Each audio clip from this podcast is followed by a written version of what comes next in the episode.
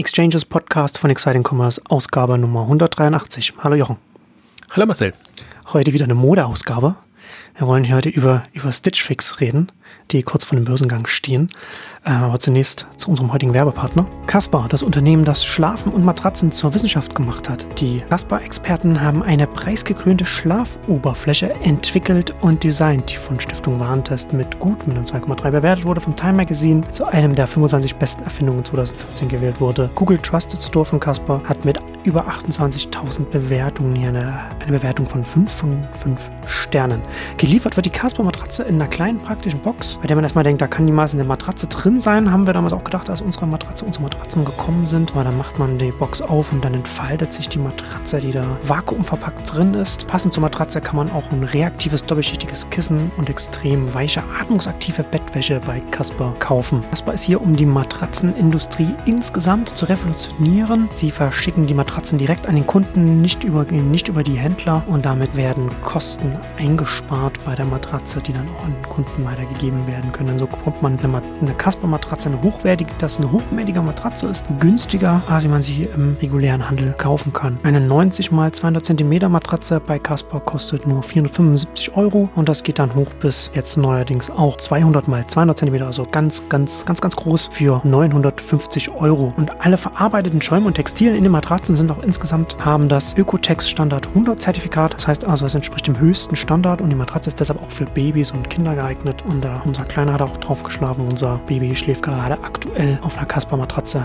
mit der Mama zusammen. Das Kasper-Matratzen-Design-Team hat tausende von Stunden, sagen sie, damit verbracht, die Kasper zu entwickeln. Und die Matratze vereint jetzt federndes Latex und stützende Memoroschäume zu einer Schlafoberfläche, die nie zu hart und nicht zu weich ist. Da muss man mir jetzt auch nicht glauben, ob das so ist. Man kann die Kasper-Matratze einfach bestellen und dann kann man sie 100 Nächte lang Probe schlafen. Also einfach bestellen, testen und dann entscheiden, ist sie genau richtig für mich, ist sie nicht zu hart, nicht zu weich, ist sie genau richtig. Wenn das ist, kann man sie behalten. Wenn es dann doch nicht passen sollte, dann holt Kasper sie kostenfrei wieder ab und man bekommt das Geld zurück. Wir haben auch heute wieder 50 Euro Preisnachlass beim Kauf einer Matratze mit dem Code Exchanges. Oder man geht einfach auf die URL www.kasper.com slash exchanges. Ja, Stitch Fix ist... Ähm, finde ich sehr spannend, weil die in, in, vieler Hinsicht so eine, so eine große Ausnahme sind. Dass jetzt in den, in den USA im Amazon-Heimatmarkt jetzt auf eine, auf eine Milliarde Umsatz gekommen sind. Äh, jetzt haben sie jetzt ja den, im, im Börsenprospekt einiges an Zahlen auch veröffentlicht, über die wir dann reden werden und vielleicht auch so ein bisschen mit ansprechen, was sie, was sie nicht veröffentlicht haben. Aber vielleicht noch mal kurz. Ähm, ich habe ja, äh, ich habe Stitch Fix immer so ein bisschen äh, augenzwinkernd als das große äh, Fragebogen-Startup immer genannt, weil sie ja immer mit, mit, mit, einem, mit einem Fragebogen anfangen, also um, um die um den, den Personalisierungsalgorithmus zu füttern, das Machine Learning, die AI, wie man es auch immer nennen will, und darauf aufbauen dann mit ihren, wie viel haben sie jetzt? Ich habe es mir aufgeschrieben, 3000, über 3400 Stylisten, die sie noch angestellt haben, die dann noch damit noch mit dazukommen. Das ist also Machine Learning und die 3400 Stylisten, die sie da, die sie da beschäftigen. Die machen dann die, die Empfehlungen für, für, für Stitch Fix. Und damit haben sie ja schon äh, was Erstaunliches hingelegt. Also zum einen auf eine Milliarde Umsatz jetzt im, im großen Amazon-Markt gekommen, gegen, neben Amazon, gegen Amazon, wie auch immer man es sehen will. Ähm, und das mit knapp 43 Millionen Risikokapital, das sie nur eingesammelt haben. In, ich glaube, drei Runden waren es insgesamt. Vor, vor jetzt auch schon, auch schon eine Weile. Äh, 2011 gegründet, habe ich, glaube ich, schon gesagt. Und äh, ja, und vielleicht noch als, als, als noch eine Zahl, als noch eine Zahl zum Einsteigen. Aktive Nutzer, also Nutzer, die in den letzten zwölf Monaten was gekauft haben, waren sie 2017 jetzt bei 2,2 Millionen. 2016 lagen sie bei 1,65.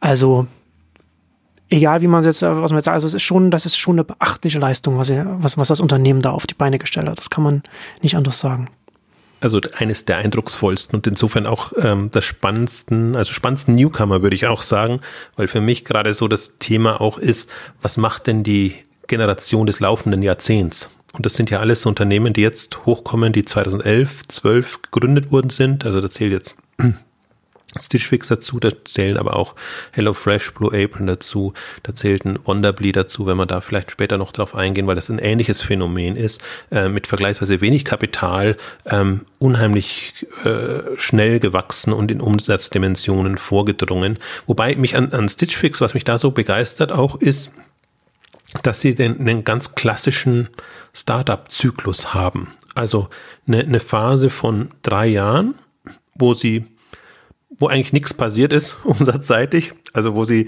wo sie, wo sie im Grunde auch langweilig waren. Und das ist, Stitch Fix hatte immer ein Problem, weil die kamen so spät in den Markt, Curated Shopping oder wie auch immer man es nennt, ähm, dass, dass man da eigentlich schon gar keine Lust mehr hatte, sich mit neuen Startups in dem Bereich zu befassen. Und noch dazu, das Absurde war, alle anderen haben Männer gemacht, weil die einfacher sind also für das Modell äh, Stitch Fix macht Frauen. Dann denkt man sich, na nochmal, äh, ist, ist ja absurd oder wie wollt ihr das irgendwie freibogenseitig und, und analytisch äh, ähm, erfassen und, und da was draus machen.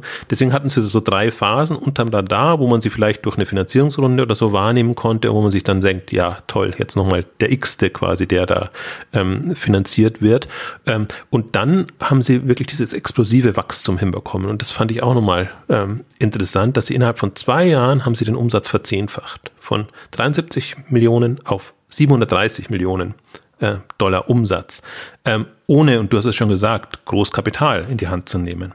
Und das ist dann für mich schon ein Indikator, dass ich mir denke, wow, irgendwas, irgendwas haben sie richtig gemacht und es gibt so andere Analysen, Börsenprospekt klingt es nicht so wirklich an, aber ein Teil der Unternehmen ist, äh, hat die Facebook-Welle voll mitmachen können. Also sie haben relativ günstig ähm, Facebook Ads und, und, und, und, und Tools nutzen können.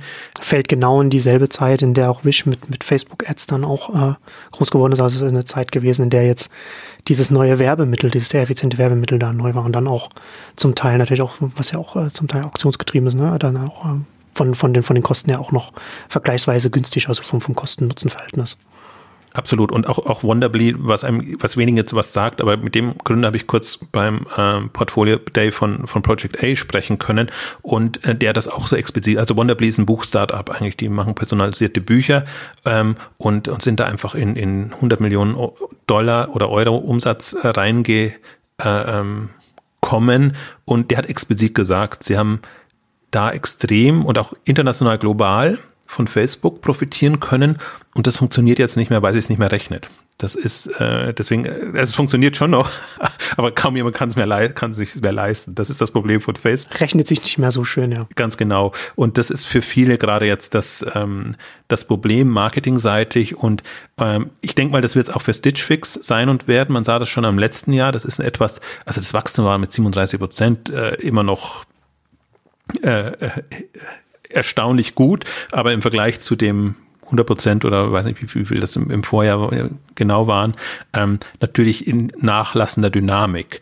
Ähm, aber das kann natürlich auch daran liegen, dass sie jetzt eben andere Methoden suchen müssen ähm, und oder sich mehr auf die Stammkunden konzentriert haben. Also das fand ich auch sehr schön durchaus dargestellt im, im, im Börsenprospekt, ähm, wo sie die Hebel haben, wie die Potenziale sind und in, in welche Richtungen sie da arbeiten. Also dass, dass sie halt versuchen, auch die, die Ausschöpfung ähm, zu erhöhen.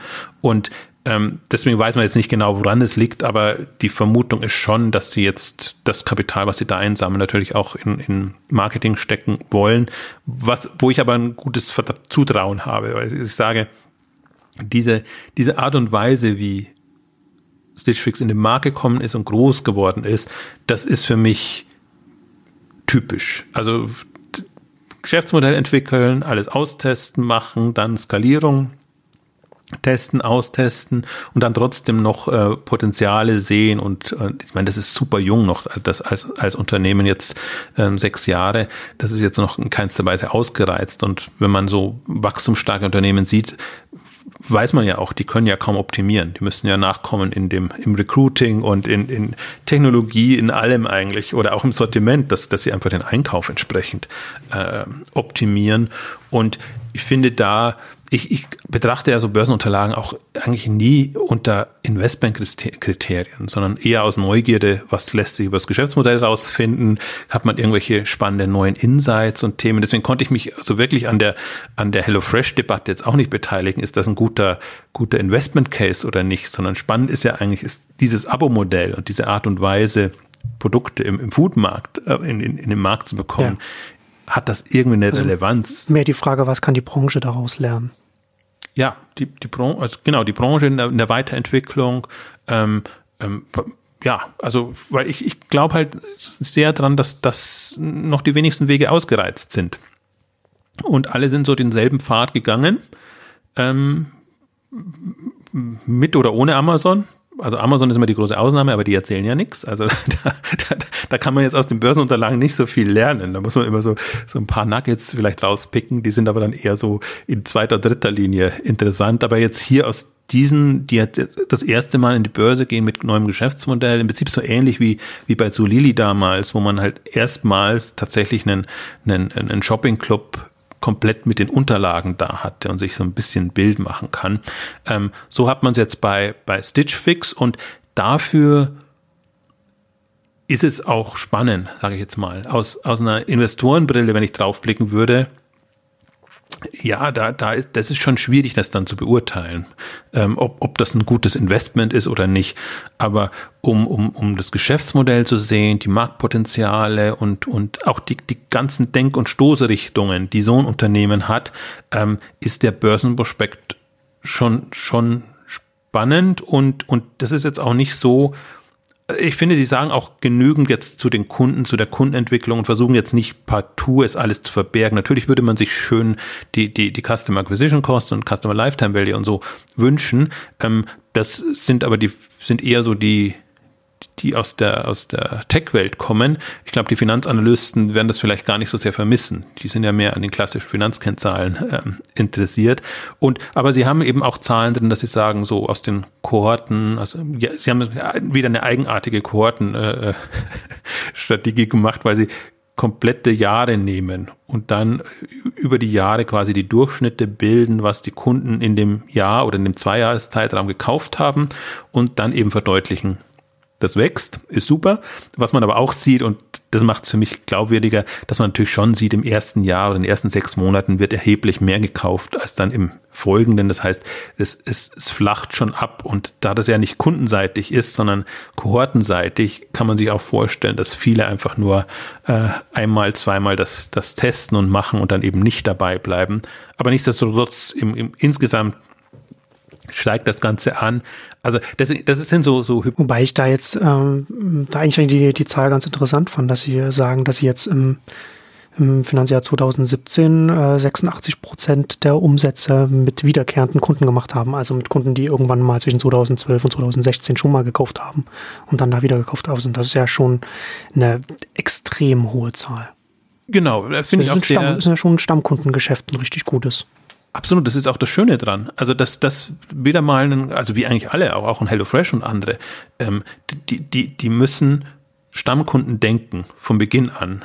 Während andere immer nur Neukunden denken und dann hoffen, dass sie das irgendwie mal äh, Stammkunden machen. Also ein klassischer Shop, auch ein Zalando. Das, das ist kein, kein, äh, also Zalando vielleicht so ein bisschen durch das kostenlose Hin- und Zurückversenden, äh, aber jetzt nicht im, im, im Kern des Geschäftsmodells. Hm. Wie ein Shoppingclub muss, äh, muss Stammkunden denken, weil der ja so viele Vorfinanzierungskosten hat, erstmal Mitglieder gewinnen und, und, und, und alles weiter. Wenn der nicht so denken würde, äh, also mit der ersten Bestellung wird's wird's einfach nichts. Also das, das, das ist auch, deswegen ist für mich auch, sind auch die, dieser Unternehmenstypus ist viel, viel spannender als ein typischer Shop jetzt in einer neuen Kategorie oder so, sondern wenn ich weiß, ich habe ein Geschäftsmodell, was jetzt, das ist ja so eine, so eine, so eine, so ein Mischabo. Also das, die, die, die, die können sich als Abo-Dienst verkaufen. Sie haben auch diese, diese Prozesse drin, aber da die das Abo so flexibel halten, ist es, ist es halt, ja, als, als, als sagen wir, kundenbindendes äh, Stammkundengeschäft äh, konzipiert und aber ich, meine schon an der Grundausrichtung. Man würde sowas nicht machen, wenn man sagt, ich möchte jetzt möglichst günstig Mode verkaufen. Das ist kein Buhu oder so, sondern nee. ähm, und ich mache es halt über über günstigen Preis und über, über eigene Produkte, ähm, sondern ich möchte quasi meine Kundin, ich möchte der Modeberater oder der persönliche Begleiter und all das ähm, ähm, sein. Das ist ein komplett anderer Anspruch und ich folge dem Pitch auch und ich also das, ich unterscheide dann immer schon noch zwischen, ist man jetzt von Stitch Fix begeistert oder ist man von dem Modell und dem Marktsegment begeistert? Ich sehe einfach da einen riesen, riesen Lücke. Also der, der, und ich finde gerade 2017 war äh, für, für, den, für den Modebereich nochmal ähm, extrem erhellend. Also so im Prinzip das, was früher Zappos oder, oder dann Zalando eben durch kostenloses Hin- und Rückversenden äh, äh, einen zusätzlichen Schub für den Modebereich gegeben hat, ähm, ist da nochmal verstärkt worden, weil man, weil man sieht, ähm, durch Stitch Fix, durch Prime Wardrobe und, und durch solche Angebote, ähm, dass man Modehandel oder, oder man kann es gar nicht mehr Handel nehmen, sondern eher, dass, dass man Mode online äh, komplett anders denken kann und muss. Und ähm, da, da sich mal vorzustellen, was das jetzt quasi, also seht man jetzt die Spitze des Eisbergs, was das in der Welle dann äh, für Folgen haben kann. Und ich für mich komme zunehmend zu der Erkenntnis, dass ich sage, ich möchte nicht mehr Äpfel mit Birnen vergleichen und die eine Kategorie mit der anderen Kategorie unter Shop-Aspekten, äh, sondern ich möchte eigentlich sehen, wie bestimmte Marktsegmente idealerweise und durchaus auch vielfältigerweise bedient werden. Und da habe ich jetzt Mode, habe ich jetzt das komplette Spektrum zwischen Shoppingclubs, äh, also klassische Shops, Shoppingclubs, jetzt diese eher Beratungsgeschichten. Und jetzt lass mal wirklich den, den Kleiderschrank Schrank kommen. Also der dich quasi, also ich nenne es mal Kleiderschrankmodell, der, der sagt, ich, ich bin dein Online-Kleiderschrank und ich bring dir das zu Hause und, und ich weiß grob, was du willst und ich versuche das zu machen. Und ich finde, das Schöne an Stitch Fix ist, dass man die Potenziale sieht, wie die mit Brands arbeiten können, wie die ihren, sie nennen es nicht Eigenmarken, sondern Exklusivbereich ausbauen, auch da bei 20 Prozent. Jetzt, das ist, wenn das so stimmt, ist das eine, eine in der Kürze der Zeit, äh, also für die, für die Jugend des Unternehmens und für die Kürze der Zeit, dass sie das Programm machen, ähm, eindrucksvoll. Und das sind alles so Perspektiven, wo ich mir sage, die Revolution des Modehandels. Und ich sträube mich schon, das Wort Handel da zu verwenden, sondern es, es, es, es, es geht nicht um Handel, sondern es geht die Frage, wie, ja, wie wird das Bekleidungsthema abgebildet? Und da die das jetzt, und das, das finde ich einfach die größte Leistung, da die das bei Frauen geschafft haben, äh, wo ich also niemals hätte darauf wetten wollen. Aber die Gründerin, äh, wenn man sie in Vorträgen lauscht oder so, das ist, das ist ähm, super spannend, wie die, ähm, wie, wie die erläutert, warum das Sinn macht, äh, was sie machen. Ne? Also das einfach, auch bei Frauen ist es, ich dachte immer so, Frauen sind Modetrend getrieben kommt irgendwie ein neuer, toller Modetrend und alles, dann ist das das Thema und das muss ich haben und da gehe ich dahinterher. Ähm, sie argumentiert eher in der Richtung, äh, ja, auch, aber wichtiger ist doch, dass es auch passt und dass man sich wohlfühlt und dass, dass man nicht immer dasselbe Problem hat, wieder von vorn anfangen zu müssen. Und ich glaube, das ist eine, eine Chance, die so ein Dienst hat. Ich sehe die Herausforderung dann schon, wie die den Trends hinterherkommen. Also wenn die Frau das Gefühl hat, da bekomme ich jetzt immer nur das von der von der letzten Saison oder oder das, ja. die hinken dann modisch hinterher, wird schwierig. Aber dieses andere Thema, das einfach die, die Größenthematik, auch die Figurthematik, man denkt ja dann immer nur, wenn man wenn man Mode sieht, an die klassischen Model Größen und Aussehen, aber die, die ganze Vielfalt dann der, der Figuren und Problematiken, die man hat, die kannst du halt damit abbilden. Und dann, ich glaube auch, das ist ein Grund, warum die, warum die, jetzt zum Teil kam das als Kritik jetzt auch in den Analysen, dass die vielleicht zu früh in unterschiedliche Bereiche reingegangen sind. Also sprich in große Größen und auch in Schwangerschaftsthematiken oder so. Aber das sind ja genau die, die Problematiken, die die Frauen haben oder die, die, die auch so einen Dienst hat weil die Frauen mit Standardgrößen halt, ja, die kommen nicht so häufig und oder andersrum, die, die können andere besser bedienen. Dann kannst du meinetwegen auch zu, ne, zu einem Zara und äh, wo auch immer hingehen.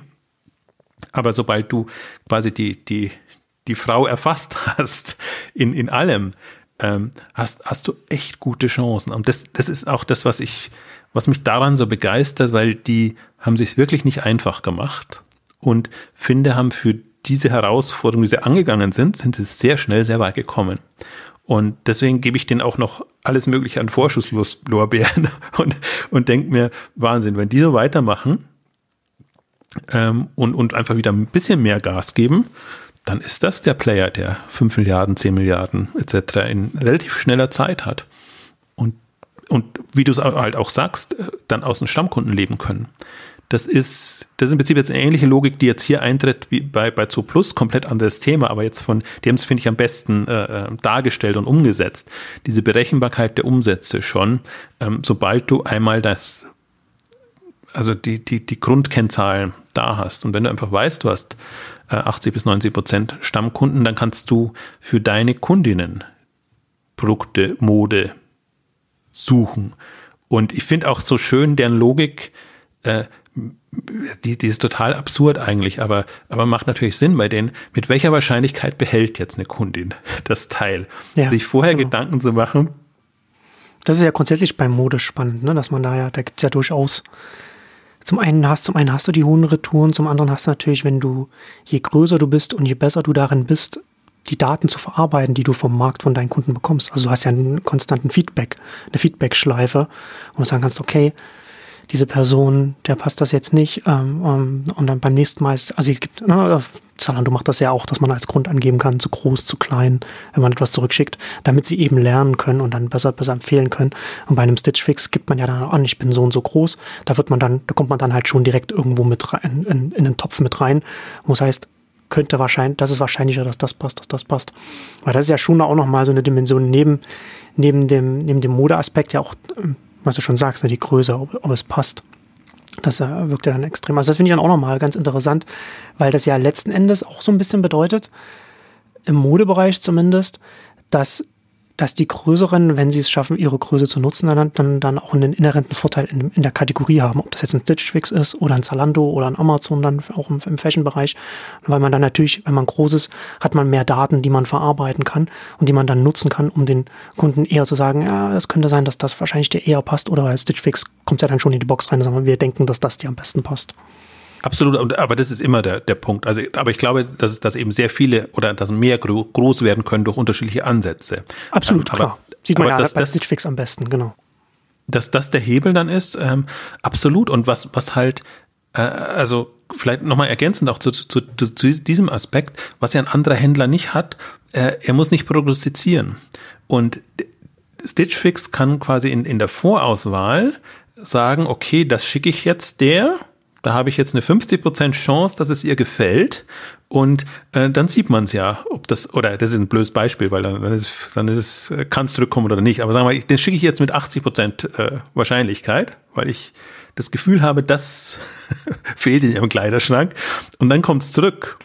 Dann ist es natürlich, äh, dann ist Poten Lernpotenzial da, sage ich jetzt mal. Und, und das, äh, da besser zu werden und, und wirklich reinzukommen. Also jetzt mal rein aus einer, aus einer, aus einer rein analytischen Herausforderung finde ich das schon sehr spannend und deswegen muss man da auch kein Modeexperte sein in dem Sinne. Aber der Effekt natürlich bei der Kundin ist toll, weil die ja wirklich das Gefühl hat, oh, jetzt verstehen sie mich langsam. Oder jetzt, jetzt kann ich, also, weil das Schöne an dem Modell ist, muss man vielleicht auch nochmal kurz reingehen. Also, die, die, die Ernsthaftigkeit, finde ich, des Modells zeugt davon, dass die 20 äh, Dollar Styling-Fee verlangen bei allen Kunden. Das heißt, es ist nicht so ein Neukundengenerier-Apparat, äh, wo man nur verlieren kann. Also das ist im Prinzip so ein bisschen wie bei Prime auch, dass man eine Hürde erstmal schon einsetzt. Das ähm, hat man geringeres Potenzial, aber dann geht es eben voran. Und äh, das andere ist, äh, quasi, je besser der Algorithmus ist, umso mehr Discount bekommt die Kundin auch noch, weil sie, wenn sie alles behält, 25 Prozent äh, abziehen kann.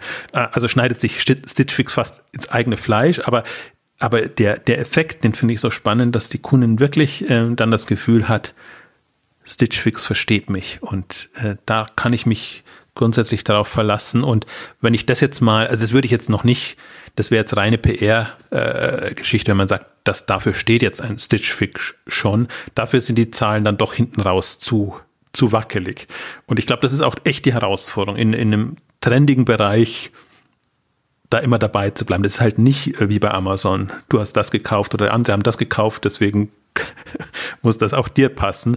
Ähm, da, da ändern sich im Modebereich die Trends zu schnell und das wird auch, finde ich, oder ist die, aus analytischer Sicht jetzt für mich die spannende, spannende Punkt, dass man da natürlich mit externen Faktoren jetzt auch was Sortiment und Vorauswahl etc. angeht, arbeiten muss. Das kann man nicht alles aus dem Kundenbestellverhalten ähm, heraus ableiten, sondern da muss schon ein bisschen also entweder genialer Faktor drin sein oder, oder das muss anderweitig abgebildet sein, dass, dass sie das auch mit, mit abdecken. Aber ich glaube, man sieht daran äh, das Potenzial, die Stärke und da bin ich bei dir auch in der Größe die Stärke so eines, so eines Services. Ja, ja, ist interessant. Ne? In dem in dem Zusammenhang könnte man ja eigentlich über die über die Keep-Rate äh, auch ganz gut erkennen, wie wie gut sie da auch vorankommen. Also im Sinne von wie viel behält behält die Kundin der Kunde dann von von der Box, was er da was er da geschickt bekommt. Und da da haben sie dann da heißt es dann auch wieder von, von Bezos lernen, heißt, heißt Ziegenlernen, dass man dann halt nur, nur eine Veränderung angibt, aber nicht die, die absolute Zahl. Also sie sagen ja, dass die Keep Rider in, den, in zwei Jahren haben sie sie um 22 Prozent verbessern können, aber sie sagen halt nicht von 30, 40, 50, 60 Prozent äh, erhöht, sondern sie sagen halt nur die, die, die Veränderung, aber nicht die absolute Zahl. Was natürlich letzten Endes das Interessante wäre. Oh. Das fand ich auch eine der spannendsten Spaß, äh, äh, äh, Passagen, wo ich auch ein bisschen schmunzeln mu musste in, in dem Bereich, dass du quasi schon rauslesen konntest, dass sie bei manchen auch komplett versagt haben. Also. Was ja durchaus auch, also normalerweise wäre das ja eine Zahl, äh, wo man jetzt nicht sagen kann, wenn ihr, wenn ihr die, wenn ihr die nennt, dann gebt ihr jetzt was, gebt ihr jetzt den Kern eures Geschäftspreis für eure Konkurrenten. Also das wäre ja durchaus eine Zahl, mit der man auch angeben kann. Ne? Und das lässt er, das lässt er jetzt schon so spekulat, macht, macht Raum für Spekulation, dass sie da nicht bereit sind, das zu sagen, wie gut ist sie dann oder wie schlecht ist, ist die Kiprade dann in dem Sinne dann. Weiß, weiß man nicht. Ähm, aber ja. Gut, aber das finde ich noch, finde ich noch in Ordnung. Also das sind so Zahlen, ja, für uns oder alle Brancheninsider würde die brennend interessieren und ich sehe es auch so. Also ich glaube, man kann die PR-seitig positiver verwenden, als, als dass sie einem irgendwie ähm, schaden könnte. Man generell mit, mit vielen dieser Kennzahlen schöne Effekte erzielen könnte, ohne sich da irgendwas kaputt zu machen. Hm, kann aber noch kommen. Also jetzt, ich finde, die sind auch jetzt noch zu, präsentieren sie sich eigentlich zu technologisch das ist alles sehr unser Algorithmus und hm, hm, hm. und ich glaube, das wirkt gar nicht so kundenseitig wirkt das gar nicht so gut weil man sich da so, so, so datenseitig nur erfasst vorkommt, sondern äh, der Effekt müsste eher sein, und das sagen sie aber auch jetzt in, in, in dem Brief der, der Gründerin und anderen Aspekten, ähm, Thema Personalisierung und, und alles. Aber, aber das haben sie, finde ich, noch nicht so gedreht, und das habe ich jetzt auch wenige Pitches den Kunden gegenüber gesehen oder bin jetzt auch nicht im, im Werberaster unbedingt drinnen, ähm, so dass man das nochmal sagen kann. Also in der, in der Branche ist es natürlich immer Daten, Algorithmen etc. und so ein bisschen noch Stylisten. Ja, das ja, ja, das stimmt. Also das ja, das ja letzten Endes wäre, wenn man jetzt tatsächlich sehen könnte über die letzten Jahre, wie sie da die Keep-Rate verbessert haben, wäre das ja, glaube ich, auch so ein bisschen so ein Anhaltspunkt, um festzustellen, feststellen zu können, wie wichtig ist für Stitch Fix der Algorithmus, also die, also die Maschine, das Machine Learning, oder wie wichtig sind die Stylisten, also die Menschen, die sie anstellen. Weil das ja auch nochmal interessant ist, um das, um das äh, Unternehmen und das Modell einzuordnen, weil es ja zwei sehr wichtige Komponenten sind. Und man weiß jetzt, 3400 Stylisten sind schon sehr viel, aber ähm, wie wichtig sind sie für das Geschäft oder wie wichtig, also wie wichtig sind die zwei Anteile? Nicht? Also stehen ja mehr oder weniger gleichberechtigt nebeneinander. Ne? Also die Stylisten greifen darauf zu, was sie dann, was, was sie dann schon vorgefertigt bekommen und, und, und nutzen das dann zu der Auswahl. Aber das, das macht es halt so ein bisschen schwierig, das noch einzuordnen, weil ähm, das würde dann schon, äh, glaube ich, helfen, wenn man, wenn man sieht, okay, das System wird jetzt so und so über die Jahre entwickelt es sich, dann kann man mehr darüber, über das, über den Maschinenteil des Systems aussagen, über die Bedeutung, als man das jetzt so machen kann, wenn man das eben nicht hat. Ja, ich, ich glaube auch, also ich denke da, wenn du das so erzählst, an die, an die jüngsten Vorträge von Outfittery, wie die sich gerade präsentieren und die das dann bewusst hervorheben, wie wichtig die menschliche Komponente noch ist als ausgleichendes Element. Und wenn ich mir jetzt mal die, die Tools, die Apps, die die Stylisten da nutzen, vorstelle, dann ist das ja auch nicht mehr als die shoppen ja quasi für dich. Die haben den Shop vor sich und bekommen eine Vorauswahl, die aber schon erheblich reduziert ist äh, von dem, was du üblicherweise bekommst. Als Kunde würdest du vielleicht enttäuscht sein, aber ich finde das gerade gut. Also wenn du halt dann nur mehr 200 oder 100 Produkte hast und da auswählst, ist viel, viel einfacher. Und ich könnte mir sogar vorstellen, dass das die Zukunft dann auch für den klassischen Online-Modehandel ist. Ich möchte kein oder ich möchte nur in bestimmten Fällen äh, äh, ein Modesortiment haben, was endlos ist. Hm. Ich möchte aber im Grunde möchte ich ja, dass mir das schon ins Auge spricht, äh, springt, was, was mich anspricht und was ich gerne haben möchte. Das wäre aber momentan eine Enttäuschung.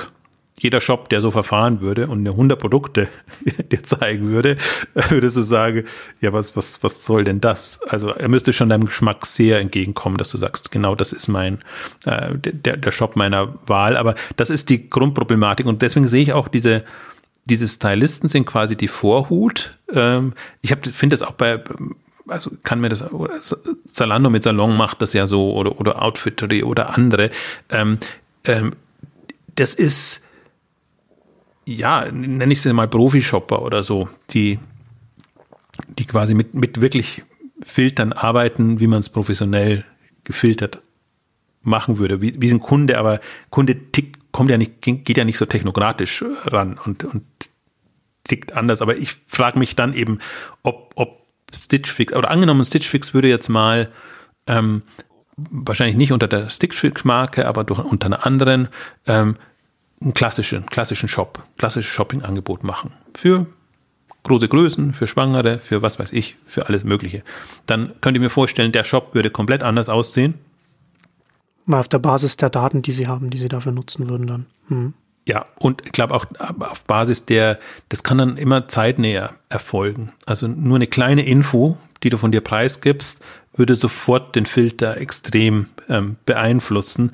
Und das ist für mich, also jetzt mal alles weitergedacht. Und ich finde, wir sind gerade in so einem riesen Umbruch, wenn man jetzt nur mal von der, von den Interfaces dann wieder auch kommt. Das große, große Fragezeichen ist ja immer noch, kann Sprachsteuerung im E-Commerce überhaupt funktionieren? Und für mich ist da der, also das ist auch so graduell. AI, jetzt Algorithmen, die jetzt erstmal vorsortieren, oder erstmal nur Algorithmen. AI ist ja immer so ein bisschen schon, schon hochgestochen. Also die wenigsten Algorithmen sind selbstlernend, sondern sind halt Algorithmen, die man einfach Regeln, die man festlegt und dann sind sie es. Und das wird oftmals schon als AI also AI wäre für mich dann schon selbstlernend, dass ich so ein bisschen ähm, Effekt habe und, und das quasi so graduell drauf, so dass du wirklich irgendwann mal sagen kannst, nur mit der Sprachsteuerung, ich möchte eine rote Bluse haben. Und dann muss aber das Ding wissen, von welcher Marke du das haben willst, in welcher Preislage du die haben willst, wie der Schnitt sein muss und alles. Das ist alles nicht sichtbar. Welcher Rotton dir am besten gefällt und so. Genau. Genau, am besten noch zu den Produkten, die du schon hast, äh, zur grünen Hose, eine rote Bluse. Ähm, also, ja, also ich finde, das ist jetzt mal, das sind die Herausforderungen der Zukunft. Und in die Richtung muss es hingehen und der Sprung ist zu groß, aber man, man kann sich jetzt ja so, so, so Pfade schon überlegen wie, wie, wie das laufen muss. Deswegen ist jetzt alles, äh, ich nenne es immer schon faselt von AI und von, von diesen ganzen Themen und äh, im Prinzip vollkommener Quatsch, größtenteils, ähm, weil es jetzt für viele nur nice to have ist und meistens ein Profilierungsinstrument. Aber die, die große Frage für mich ist ja, was, was ist das Ziel des Ganzen? Und wenn ich jetzt mal, das wäre ein Ziel, das ich mir vorstelle, ich muss über Sprachsteuerung muss ich Mode bestellen können, was wirklich absurd ist. Und es wird dann irgendwann so eine Mischung geben, dass du zwar Sprach, Sprachsteuerung hast für Bildschirmgeräte, das ist ja gerade so der Amazon-Weg mit dem Echo Show und, und diesen Sachen oder meinetwegen auch am Fire ähm, TV und, und solchen Geschichten. Aber die Ansprache ist so und dann hast du noch mal, dann hättest du noch mal eine Feedback-Schleife. Aber die Kür wäre natürlich, blind bestellen quasi. Rote Bluse, liebe Stitch Fix, rote Bluse oder ich brauche ein Outfit für, keine Ahnung, irgendwie eine, eine Abendkleidung. Äh, äh, und äh, dann kommt das und dann hast du ein gutes Shopping-Erlebnis. Ja, ja, ja, das ist dann sozusagen dann der, der Butler, der einen seit Jahrzehnten kennt und genau weiß, was er einkaufen muss für einen. Das, aber dann halt für, für uns alle erschwinglich. Ja, das ist, Ganz das ist genau. natürlich, und das, ja, und das ist natürlich dann der, das ist dann der, der Weg, äh, wo es hingeht. Und da, das, das fand ich, das finde ich auch so interessant bei, bei, bei einem Stitch Fix, jetzt, wo es diese Größe erreicht hat, kann das natürlich mit der, mit der Datenmenge, natürlich, ja, man hat so ein Fragebogen, man füllt das, man füllt das aus, man gibt den Input rein. Aber jetzt ist der, Input für einen, für einen Stitch Fix schon sehr viel wertvoller ist, als sie angefangen haben, weil sie jetzt natürlich das, was ich ihnen gebe, sofort äh, in, in, in, na, sie können mich halt in, in einen Eimer reinstecken, in, in, in eine Kohorte reinstecken, wo sie sagen, okay, ich bin vergleichbar mit dieser Gruppe an Menschen, die, die haben einen ähnlichen Geschmack, denen hat das gefallen und so weiter. Was man natürlich erstmal über die Jahre aufbauen muss. Und das hat natürlich dann auch so einen, so einen Netzwerkeffekt, so, so einen Datennetzwerkeffekt selbst, ne? weil natürlich dann die Daten, je mehr die Daten sind, desto, desto wertvoller werden die. Also zumindest in der Theorie. Das muss, das wird ja jetzt nicht in, auch nicht, auch in, auch in der Mode wird das nicht in jeder Kategorie dann gleich gut funktionieren, aber im Großen und Ganzen kann man da schon davon ausgehen, dass sowas natürlich dann über, über die Zeit her äh, immer wertvoller wird. Ich muss schmunzeln, wenn du das so beschreibst, weil ich finde, das ist immer so die, das ist, ist die, die absolute nachvollziehbare Denkweise und ich finde, das ist die Kundensicht, ähm, die du hast und wo du das so, so erwartest. Ich stelle mir dann immer so die, die, die andere Seite vor, die Händlersicht. Und ich, ich finde, da ist, da ist Dating nicht viel anders, als jetzt da ein Matching hinzubekommen. Du hast ja immer einen, einen Inventory, Produkte, die du hast.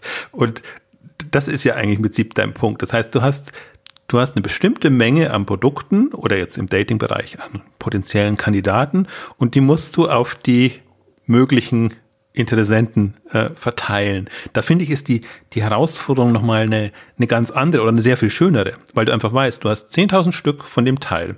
Du weißt, bei, bei, bei denen haben sie eine 80 Prozent Chance, dass du sie unterbringst. Bei anderen haben sie nur eine 50, 40, 30 und ich glaube, da, da, das, das Schöne auch nochmal jetzt, um es mal aus Sortimentsicht äh, sich für, zu vergegenwärtigen, ist genau das noch. Du kannst dein Sortiment so einkaufen, Hosen, Röcke, Hemden, also bin jetzt mal wieder im, im gut, ich weiß nicht, bin noch nicht so auf, der, auf dem reinen Frauensortiment, also Kleider, sagen wir mal, Kleider, Blusen, Strumpfhosen oder was auch immer, ähm, musst du da trotzdem disponieren und ein Lager voll bekommen und dann hast du quasi dieses Produkt und jetzt sagst du, ich, ich brauche jetzt für diese 10.000 Produkte 10.000 Kundinnen. Und jetzt muss ich quasi gucken, äh, wie ich die Päckchen da äh, Fülle. Ich finde es auch interessant, sich das aus der Warte nochmal äh, äh, zu betrachten, weil dann ist es fast noch spannender. Also ich finde, dann ist die Aufgabe auch nicht mehr so schwierig, weil du nicht mehr aus einem, aus einem komplett freien Universum quasi die, für die Kunden jetzt das, das äh, zusammenstellen musst, sondern du hast ja schon bestimmte Entscheidungen getroffen. Was sind die Trend-Modethemen? Was sind die Fokusteile, auch im Prinzip so ein bisschen eine Sortimentsverteilung, wie viele Hosen zu Blusen und alles ähm, geht. Und dann verteile ich das. Und das ist, das ist so, das, da habe ich ja eine große Leidenschaft dafür, diese, diese Optimierungsaufgaben und, und, und aus, aus so einer Richt. Das andere so Personalisierung und alles finde ich immer so, so ein bisschen esoterisch, weil das ist, das ist alles und nichts und da kann man sich reinsteigern. Aber die, die, die, die, mich hat immer an der Uni eigentlich mit am meisten Operations Research äh, fasziniert, wo es um Optimierungsaufgaben dann ging und wo du einfach weißt, du hast neben deinem freien Universum noch die Restriktionen, die dir eigentlich fast schon die Lösung liefern. Und dann ist es so eine Optimierungsaufgabe und das ist trotzdem noch eine Kunst, die hinzubekommen und da die Algorithmen zu finden. Deswegen bin ich da auch gar nicht so, weiß ich gar nicht, ob da so viel AI und Selbstlernen dabei sein muss schon, sondern das ist erstmal eine klassische algorithmische äh, Lösungsaufgabe.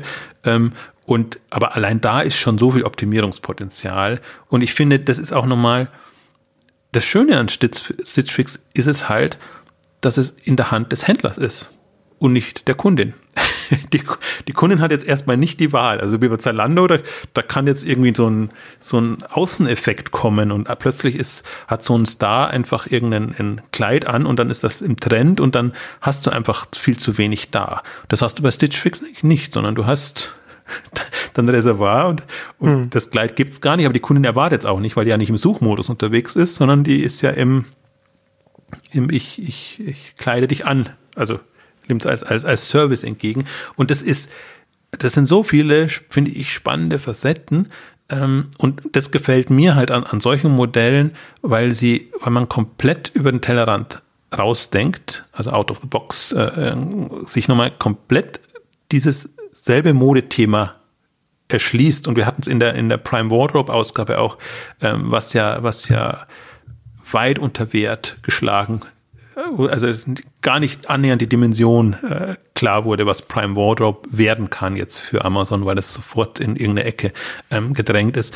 Aber ich finde, das sind, das ist spannend. Also, und das ist jetzt, finde ich spannend, ich versuche nicht gegen deine gegen die Personalisierung zu argumentieren, sondern versuche mir eher sozusagen nochmal dieses, diese Sortimentsaufgabe vorzustellen. Und allein da sehe ich schon so viel äh, Potenzial. Und äh, ich, man neigt dann immer dazu, dass Stitch Fix ist jetzt das nächste große Ding. Und ich sehe es aber nur als eine große Option. Äh, und ich als du auch so, jetzt als du beschrieben hast, so ein bisschen das Modell und, und alle Richtungen, dann, dann ist das ja, spricht das nicht dagegen, dass es nach wie vor noch eine visuelle Ebene geben muss. Und, und da tut sich ja auch sehr viel bei, bei, bei den Startups und dieses ganze Discovery und, und, und so Sachen. Das ist ja nicht so, dass die Leute dann nicht mehr stöbern wollen und, und sich inspirieren lassen wollen. Ähm, aber das ist ein anderer Use Case. Und das kann sich dann gegenseitig befruchten, aber da wird mir immer wieder klar, in bestimmten Kategorien, da, da, das, da kratzen wir wirklich an der Oberfläche und da ist noch annähernd, also weder wird das, weder ist das Potenzial gehoben, sondern ich habe oft das Gefühl, das Potenzial wird nicht mal gesehen, das da ist, sondern man, man, man geht da so die eingetretenen Pfade und jeder kleine Lichtblick wird dann gleich als, als Offenbarung gesehen und macht sich, führt sich nicht vor Augen, dass wir eigentlich jetzt durch digitale Lösungen, durch die Daten, durch die Erfassung ähm, alles einfach Riesenuniversum haben und ich lasse es jetzt dabei. Ich jetzt, jetzt, der, der, nächste, der nächste Block wäre jetzt Lästern gewesen, aber ich möchte eigentlich heute mal Lästern vermeiden. Okay. ähm, dann was, also was mich bei Stitch Fix noch interessieren würde, weil da habe ich jetzt nichts gesehen, weil ich das übersehen habe, ähm, aber da hieß, äh, habe ich auch, muss ich, fällt mir gerade ein, im, im Prospekt gar nicht danach geguckt. Aber sagen Sie irgendetwas zur Internationalisierung? Haben Sie da, weil da habe ich jetzt bis jetzt den Eindruck gehabt, dass Sie da noch nichts dazu gesagt haben und, und, und wie, wie schätzt du das da ein? Sie sagen nur, Sie haben die ganzen Domains für alle Märkte sich okay. reserviert. Aber ähm, darüber hinaus habe ich auch nichts gesehen. Also das ist mir nur ins Auge gesprungen, dass Sie halt äh, da, da wirklich hm. sich alle Optionen ähm, offen lassen. Ähm, müssen sie aber auch nicht. Also das ist, das ist halt der Vorteil eines US-Unternehmens. Der Markt ist da so groß und so riesig und ja. sie haben in die unterschiedlichen Kategorien, die sie reingehen können, noch viel mehr Karten. Haben natürlich den Nachteil, was heißt, der, der, Nachteil ist, dass das halt ein Outfittery oder andere, die einfach schon auf Zack sind, sowohl PR-seitig als auch jetzt in der, in der Umsetzung das für sich nutzen können und im Prinzip ja genau den Case machen. Outfittery ist überall, wo Stitch Fix nicht ist. Im Bestfall, das wäre halt so ihr Lieblingscase. Also die sind ja europaweit unterwegs, das kostet sie enorm. Äh, andererseits sind sie aber auch bei Männern. also hilft, jetzt, hilft jetzt auch nichts, aber Stitch Fix hat ja inzwischen auch Männer. Also das, das gibt noch nicht, also vielleicht unterm Radar, man nimmt es noch nicht so wahr. Ich, ich habe jetzt noch nichts von einem zweiten Stitch Fix international, selbst in den USA gesehen, was, was sich auf Frauen konzentriert.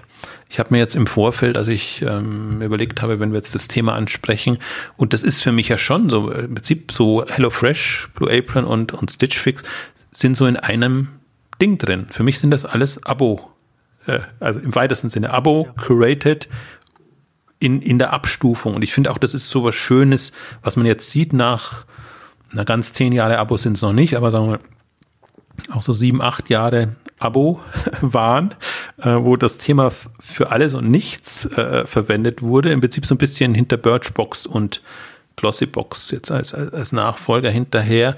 Und da sieht man aber auch, ähm, ja, wie sich es zum Teil dreht.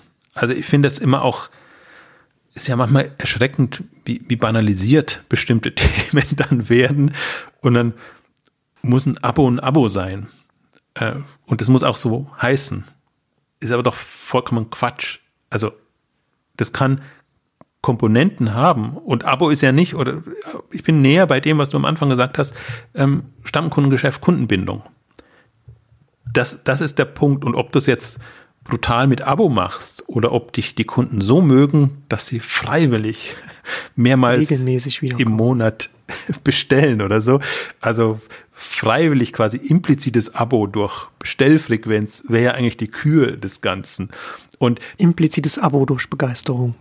Ja, das, das ist der Traum jedes, jedes Händlers, jedes Online-Angebotes eigentlich, äh, aus Glück wiederkehren. Das muss die, muss die Kür sein. Und da finde ich es jetzt schon, ja, deswegen, äh, ich verfolge das fasziniert, dieses auf, wie nennen Sie es mal, aufweichendes Abo. Oder welche, ja welche Möglichkeiten du hast. Und das beschreiben sie auch relativ ähm, ausführlich. Also die, die ganz klassischen, dass du einfach deinen dein Turnus sagst, äh, alle zwei Monate, Vierteljahr etc. Aber dann eben auch, dass du aussetzen kannst, dass du, sie nennen es dann, fand ich, muss ich auch schmunzeln, Stitch Fix on Demand als mhm, wenn man wenn man mal so weit ist und mal wieder ein, eine Box möchte, dann kann man die bekommen. Ja. Wenn du, genau, wenn, wenn schön, du bereit bist, bist du bereit für, für das nächste Stitch-Fix-Angebot. Ja, ist doch ganz gut vom Namen. Aber ich finde das ganz interessant, dass du Sehr sagst, schön, jetzt so mal grundsätzlich mal so Abo-Modelle redet und dann sagst du zum einen Stitch-Fix und dann HelloFresh. Weil ich finde, dass gerade wenn man auf einer auf einer abstrakteren Ebene über Abo-Modelle redet, sind, sind, sind die beiden sehr an, an den unterschiedlichen enden, würde ich sagen, weil, also aus Kundensicht. Weil bei Stitch Fix ergibt es, ergibt es äh, für, für den Kunden sehr viel Sinn und wie du schon sagst, dann gibt es auch das, das, das On-Demand. Ähm, und da, das finde ich bei, bei Stitch Fix auch interessant, dass das, dass das Modell und der, der, der AI oder der Empfehlungsansatz und mit den Stylisten und dem Ganzen, das ist alles, das ist alles sehr rund wie, wie das gemacht ist. Auch, ich finde auch, finde es auch mit der, mit der Styling-Gebühr, äh, finde find ich, finde ich auch sehr, sehr gut gemacht, wie man da, wie man da äh, die Kosten fürs, fürs Styling und für den Versand so verpackt hat, dass, er, dass, das, dass die Anreize vom Kunden und vom Unternehmen in die gleiche Richtung gehen. Also das, das ist das, das ist auch nochmal so am, am Rande so. Das ist eine sehr gute Verpackung von, von den Versandkosten und so weiter. Ähm, aber wenn man jetzt sagt, na, also bei Stitch Fix ist das alles ist das alles sehr rund, während, während bei HelloFresh der ganze Abo-Ansatz oder der regelmäßige Versand ja ganz klar aus den Kosten vom Unternehmen herkommt und gar nicht so sehr, dass der, dass der Kunde will, dass da jetzt jede Woche so eine, so eine Box kommt. Also natürlich, klar, gibt es auch Kunden, die das wollen, natürlich ist es auch schön, aber da ist natürlich bei, bei HelloFresh, finde sehe ich immer noch so diese, diesen, diese, diese Reibung. Ähm, zum einen das das, das regelmäßig zu bekommen und das dann schön, schön bequem zu haben, aber zum anderen auch da als Kunde sagen zu können, dass man dann vielleicht auch so HelloFresh on, on Demand oder dass man so ein bisschen, bisschen, bisschen mehr dehnen kann und ein bisschen, bisschen flexibler ist in, in, dem, in dem Lieferplan, haben wir es mal genannt, ne? wie man das, wie man das halt so bekommen möchte. Was natürlich den, den Kosten, was so ein HelloFresh hat, entgegenläuft, weil sie natürlich möglichst sehr viel planen wollen können, was äh, Lebensmittellieferungen und so weiter angeht, was, was die ganze Logistikkette angeht. Also da finde ich es ganz interessant, weil das, das ergibt auch bei HelloFresh auch Sinn. Also jetzt, da haben wir schon sehr viel alberne und sehr viel quatschigere äh, Abo-Modelle gesehen. Das funktioniert bei HelloFresh, aber HelloFresh ist trotzdem von den funktionierenden Abo-Modellen am anderen Ende als, als Stitch Fix. Also von, des, von daher finde ich das interessant. Ja, wobei das, das wäre aber genau mein Punkt, die Flexibilisierung des Abo-Modells. Äh, ja. äh, ich finde witzigerweise, ich würde da entgegengesetzt argumentieren. Ich finde beide sehr rund. Ich finde auch HelloFresh sehr rund für das, was sie machen in der in, in der Art und Weise und für das Thema und und du du sagst es, es spricht nur eine kleine Zielgruppe an, aber Stitch Fix spricht auch nur eine kleine Zielgruppe an. Es ist ja äh, ganz äh, erstaunlich, wie wenig Kunden das sind, mit wie wenig Kunden, die auf diese diese Umsatzniveaus kommen in der Kürze der Zeit für ein junges Unternehmen, haben wir schon gesagt, auf Stammkundenbasis, ist aber bei HelloFresh äh, nicht viel anders. Also ich äh, rund finde ich sie beide und ich finde auch beide sind für mich herausragend. In dem, auch wenn er auf HelloFresh und so immer viel rumgeprügelt ist. Ich finde, das ist eine, eine, eine, eine Innovationsleistung. Ähm, ähm, ich finde es nicht optimal, weil ich eben auch mir diese Flexibilisierung und diese, diese Geschichten noch anders wünschen würde und ich da auch eine, eine, eine Weiterentwicklungsmöglichkeit für ein HelloFresh sehe,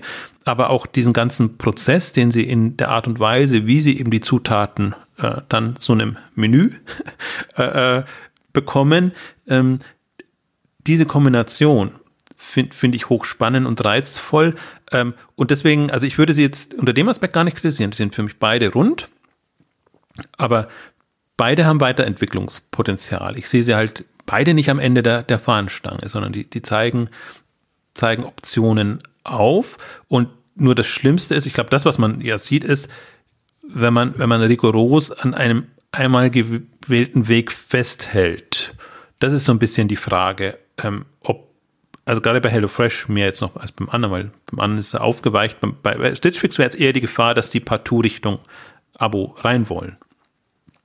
Was, äh, also, das ist immer so eine Mischung, das Verzweiflungsmoment. Also, das Verzweiflungsmoment kommt ja nicht, weil du dem Kunden was Gutes tun willst und weil du alle Freiheiten hast, sondern weil du von deinen Kennzahlen so unter Druck bist, dass du bestimmte Entscheidungen treffen musst. Und dann triffst du meistens die aus dem Unternehmen äh, bevorzugten Entscheidungen. Und das könnte jetzt bei Stitch Fix eine Richtung Abo sein und das könnte bei HelloFresh eben auch in, in einem sehr rigiden Festhalten an diesem Modell. Wobei die haben ja auch, du kannst ja auch Pausen machen, du kannst ja auch umstellen und sie sind ja jetzt in, in, in den Wahlmöglichkeiten sehr viel besser geworden und, und eigentlich in, in allem. Ich glaube aber der. aber meines, mein Verständnis nach, dann man macht eine Pause und dann kommt man wieder in den wöchentlichen Tonus rein. Also man kann, oder hat ja. HelloFresh mittlerweile, dass man sagen kann, ich möchte das nur alle zwei, alle drei Wochen oder so. Das, das haben, das haben sie nicht. Also das ja schon. Und das, nee, das meine ich. Ja. Das, das meine ich, das, das ist, das ist, das, das sehe ich die Gefahr jetzt auch. Genau. Ob, ob man da jetzt ähm, Aufweichmodelle findet und das, das andere Argument ist ja nur eins, damit du überhaupt bereit bist, ein Abo abzuschließen. Dass du einfach diese, diese Option bekommst. Das ist ja ohnehin schon die, deswegen das berühmte MyMüsli Lieferplan äh, Modell haben wir ja schon eine Ausgabe geschwärmt davon. Das ist, ich glaube, das wird auch mein, mein, mein Lieblingswort des Jahres 2017. Das bringt es gut auf, auf den Punkt oder Flex-Abos oder wie auch immer man das dann ähm, nennt. Ähm, aber die, ich glaube, wir waren da auf gar keinen schlechten Weg jetzt, wenn man sagt, die, die, ein Abo ist nichts anderes als jemand, der aus Glück immer wieder bestellt, aus Zufriedenheit immer wieder bestellt.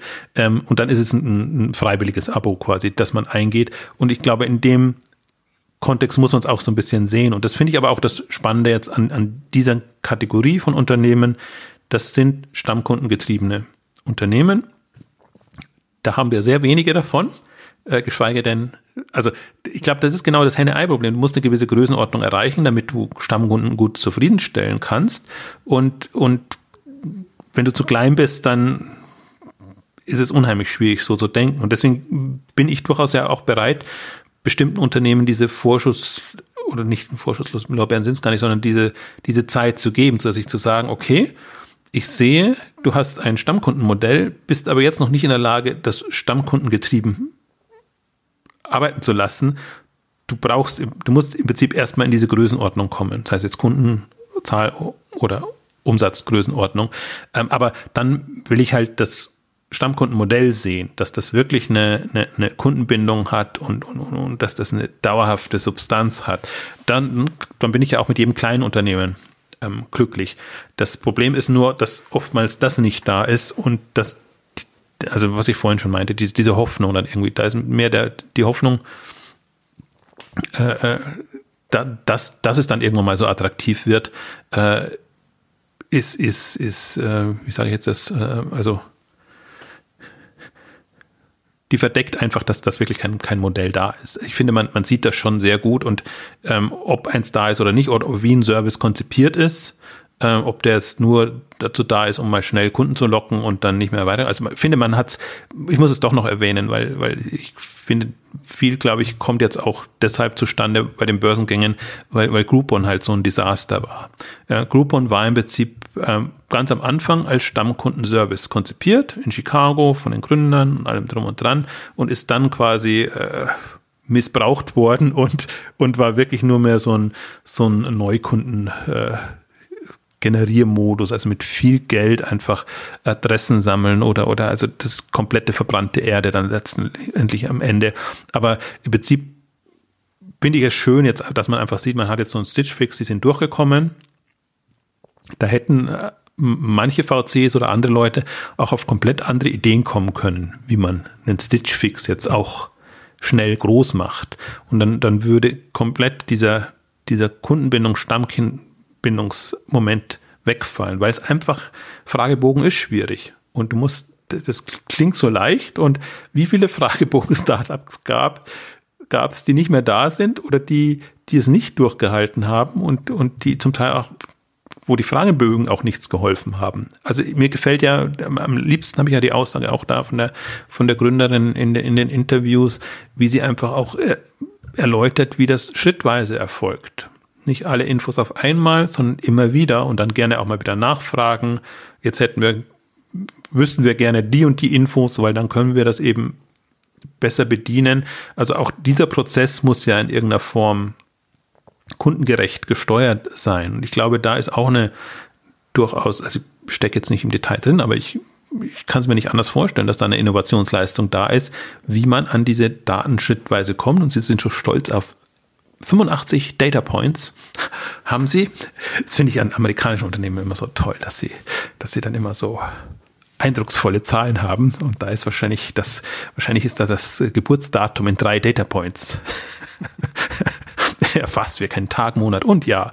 Ähm, also das, das, das ist im Prinzip nicht aussagekräftig, aber die, die, ähm, die Fülle an Daten und wie du das ähm, erfasst, ähm, äh, finde ich hochspannend. Vor allen Dingen, das ist ja auch nochmal das ich bin ein großer Freund von impliziter Datenerfassung.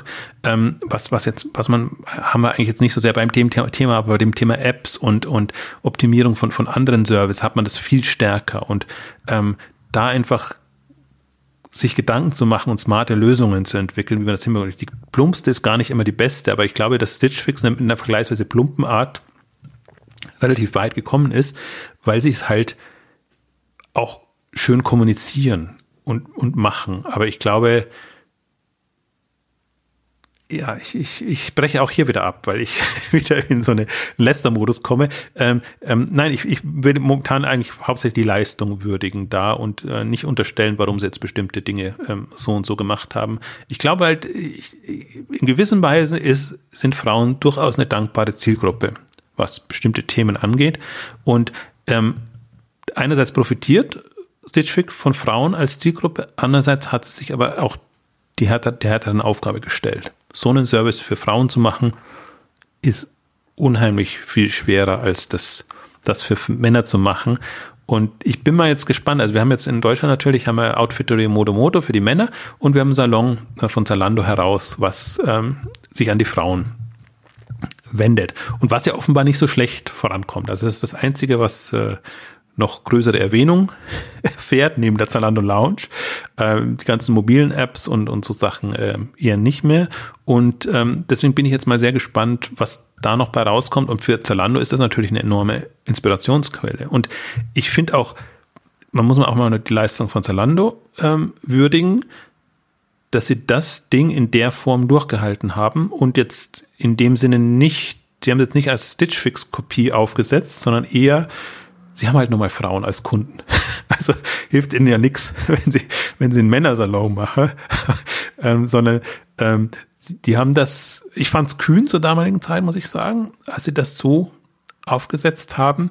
Aber ich glaube jetzt mit den, da sie früh gestartet sind, dass sie Erfahrungen haben, dass sie jetzt die Erkenntnisse aus Stitch Fix nutzen können, haben die einfach jetzt mit die besten Chancen, dieses Thema reinzubekommen und es zu koppeln mit einem klassischen Angebot.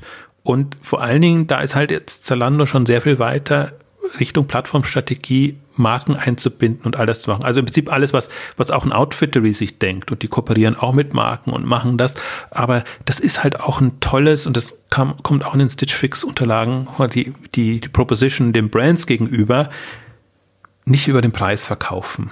Wirklich sich eine, eine exklusive, beratende Komponente zu bewahren, das, da punktest du natürlich schon bei, bei Markenherstellern. Und das, das sind, sind für mich so Potenziale, wo ich mir denke, hey, Wahnsinn. Also schön, dass, dass, dass es, dass so ein Unternehmen jetzt auch da ist. Und ich habe ich hab mir wirklich Gedanken gemacht bei Stitch Fix, warum hat man das so lange nicht gesehen? Jetzt aber aus den Zahlen sieht man, warum man das so lange nicht gesehen hat. Bis 2014 war es nicht relevant. Und was willst du mit dem Unternehmen, das im US-Markt 20, 30, 40 Millionen Dollar Umsatz macht, selbst wenn das PR ja, machen würde? Also ich, ja, die Zahlen, das zum einen. Aber ich glaube, dass, dass, dass man hier auch nochmal so deutlich sieht, ähm, dass die Berichterstattung über vielleicht Wirtschaft allgemein, aber zumindest im Technologiebereich ist, ist sehr von den Visierrunden getrieben. Und so ein Unternehmen, das natürlich jetzt einfach nur ein paar kleine Runden am Anfang hatte und dann gar keine hat, da hat man diesem ganzen, da kommt man da halt, da ist es schwer dann so, so einen Anreiz zu finden, so wie aktuell zumindest der Online-Journalismus in dem Bereich funktioniert. Also das finde ich, glaube ich, auch nochmal so sowas, was, was ja sehr bezeichnet ist, weil das ist ja ein, ein, extrem spannendes Unternehmen, das da jetzt so groß war. Ja, du hast ja schon gesagt, in den letzten Jahren ist erst, erst groß geworden, jetzt hochgekommen.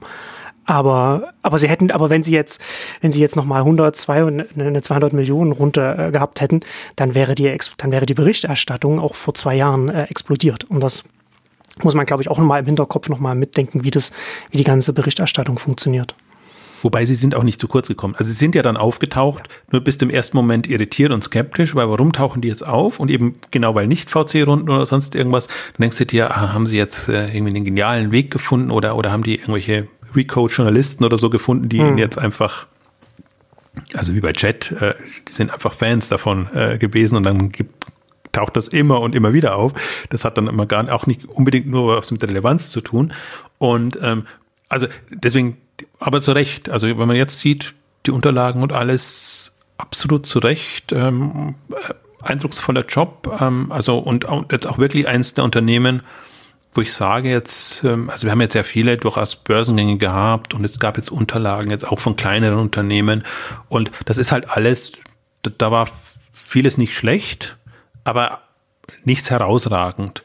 Und ähm, ich finde jetzt schon, Stitch Fix ist so eines der herausragenden Unternehmen, ähm, das man entsprechend verfolgen muss, wo es auch eigentlich jetzt noch nicht genügend gibt. Also das ist jetzt nicht so, dass die jetzt alles preisgegeben hätten, aber sie unterstreichen, warum man sich damit befassen sollte. Und ähm, jetzt mal auf 10 oder 20 Jahre weitergedacht, sieht man einfach da, also ist es jetzt Stitch Fix oder ist es dann die, die dadurch inspiriert werden? Aber ähm, da, da, sind noch Riesenpotenziale, die, die sich da auftun in dem Bereich. Ähm, und, und das finde ich ja eigentlich das, was es dann hin und wieder braucht, weil also da muss man schon dankbar sein, wenn VCs derlei Unternehmen unterstützen und, und das machen. Das ist nicht immer einfach. Frauenthema mit Frauen als Gründerin und also nicht das erste seiner Art, sage ich jetzt mal. Also da muss man schon sagen, also entweder sind immer die VCs, die extrem hinterherhinken, die das noch machen, war es in dem Fall jetzt aber nicht. Ähm, also dass das dann wirklich gemacht wird und dass das entsprechend durchgehalten wird. Und ähm, also mich, mich ähm, begeistert das sehr, wenn ich jetzt in die nächsten vier, fünf, sechs Jahre gucke. Und ähm, den einen Aspekt möchte ich vielleicht nochmal zum Abschluss auch betonen, was mich eigentlich am meisten begeistert, ist mit wie wenig Kapital, die es so weit gebracht haben, weil das ist wirklich eine Hypothese, die ich, der ich folge und der irgendwie witzigerweise die wenigsten folgen. Alle meinen jetzt, der Markt ist dicht und um groß zu werden, brauchst du möglichst viel Marketingkapital. Und ich folge eher der Markt bietet alle Chancen, haben geniales Geschäftsmodell, teste das aus und du brauchst überschaubares Kapital, um entsprechend groß zu werden. Und diesen, diesen Gründertypus, auf den warte ich immer noch. Da muss halt ein bisschen mehr Leidenschaft und, und, und weiß nicht genau, was da, da sein muss. Äh, vielleicht auch, äh, dass man wirklich ein Problem erkannt hat und an dem intensiv arbeiten muss. Das ist nicht so ein 0 ab 50, ich möchte jetzt ein Modestartup oder in, in, bestimmten, in einer bestimmten gerade populären Branche ein Startup gründen, ähm, also das ist für mich, das ist lehrbuchartig. Das ist, das ist so schön zu sehen. Da könnte ich wirklich auch, auch sehr schwärmen davon, wenn man, wenn man diesen, diesen ganzen Ablauf sieht und diese, diese Jahre unterm Radar und alles, was damit zusammenhängt. Und das, das ist das, was, worauf ich warte, weil wir haben jetzt einen quasi bereiteten Markt. Alles ist da, Infrastruktur, Prinzip, du kannst es als Plattform-Player machen, du kannst es als separater Player machen, du kannst es im mobilen Bereich, du kannst es für jede Kategorie machen. Du hast im Prinzip, also die Kunden sind da, sind offen dafür, die rennen dir die Tür ein, wenn du es gut machst und und es passiert so, so wenig in dem Bereich und es gibt auch so, so wenig Geld äh, im, im, Prinzip dafür, zumindest jetzt am, am deutschen Markt. Und ähm, das ist, das ist hoffentlich so eine Erkenntnis, die von, von Stitch Fix ähm, herauskommt. Weil ich finde auch HelloFresh nicht schlecht, aber HelloFresh ist halt wieder so ein reiner Marketing-Case. Ähm, auch da, im Prinzip ist, ist, es, ist es ähnlich. Irgendwas erkannt und dann gibt Gas.